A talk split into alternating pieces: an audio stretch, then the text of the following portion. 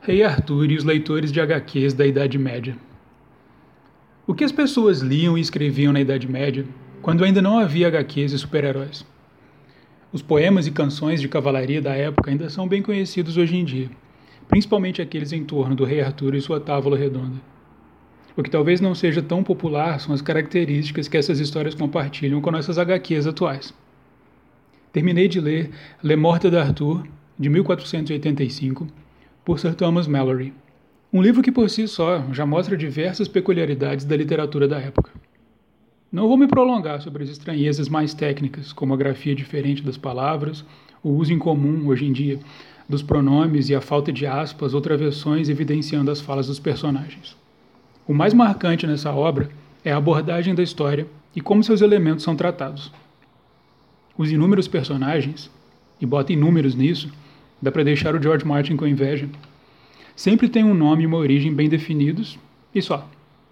Raramente há alguma descrição sobre sua aparência ou idade, e sua personalidade só é evidenciada em momentos críticos da história, quando presentes.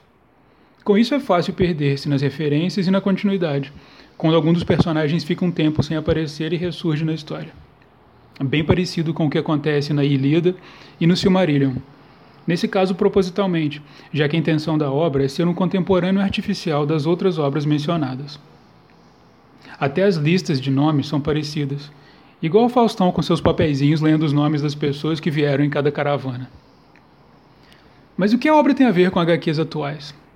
Talvez durante a leitura do texto essa semelhança não fique evidente, mas ao terminar o livro e me aprofundar sobre sua origem, foi que comecei inevitavelmente a comparar os dois estilos separados por séculos na história. É apropriado dizer que o livro todo é uma grande compilação de histórias. Não se trata apenas do rei Arthur, mas de diversos cavaleiros de sua ordem e de suas aventuras solo. Em sua maior parte, elas nem lhe dizem respeito, ele é apenas o elemento que liga todas as histórias. Sempre que um cavaleiro em alguma história diz pertencer à Távola Redonda, temos a reafirmação de que essas histórias todas acontecem no mesmo contexto. E apesar de estarem todas reunidas no mesmo volume, nesta edição todas elas tiveram origens diferentes. Tratam-se de histórias tradicionais de pontos distintos da Europa, principalmente Grã-Bretanha, Irlanda e França. Algumas, inclusive, que precedem as histórias do próprio rei Arthur. O que os contadores de história fizeram ao longo do tempo foi adaptarem essas histórias para que elas se encaixassem no mesmo universo compartilhado. Se pegarmos, por exemplo, a história de Sir Percival e analisarmos seu desenvolvimento, encontraremos diversas versões, reescritas e modificadas desde o século XII. Na versão mais antiga de que se tem conhecimento, ainda estão presentes elementos celtas, a lança, o caldeirão e a espada, que mais tarde foram sintetizados e cristianizados no Santo Graal. Depois dessa primeira versão, de Chrétien de Troyes, outros contadores, pelo menos sete até o século XIII, tomaram as rédeas da história e criaram continuações e prólogos, e a cada acréscimo, a história se tornava mais próxima e relevante à história central do rei Arthur e da busca pelo Santo Graal. Os leitores da época não enviavam cartas aos editores demonstrando sua insatisfação ou desejos por histórias futuras. Em vez disso, os mais privilegiados conquistavam os favores dos próprios autores e encomendavam diretamente novas histórias com elementos específicos que eles queriam ver ali. O já mencionado Chrétien de Troyes, por exemplo, Possivelmente escreveu Lancelot, o Cavaleiro da Carroça, como uma encomenda para Marie de Champagne, que queria ver um caso entre o cavaleiro e a rainha Guinevere. Até então, Lancelot era um personagem de histórias da Bretanha, ainda não relacionado à Ordem de Cavaleiros de Arthur. Outra característica em comum entre a obra e as HQs é a atemporalidade das histórias.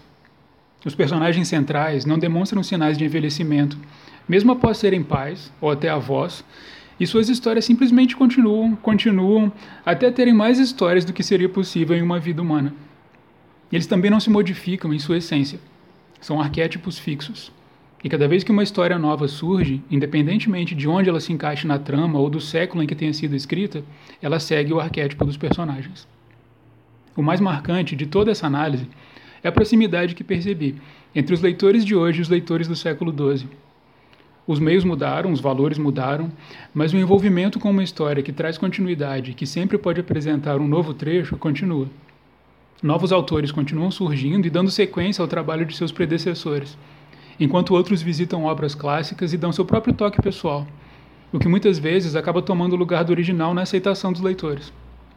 Eu nunca teria imaginado que, a partir de uma leitura com o objetivo de me aprofundar na literatura medieval e nas origens das lendas arturianas, eu terei chegado a uma análise literária de HQs e seus leitores contemporâneos.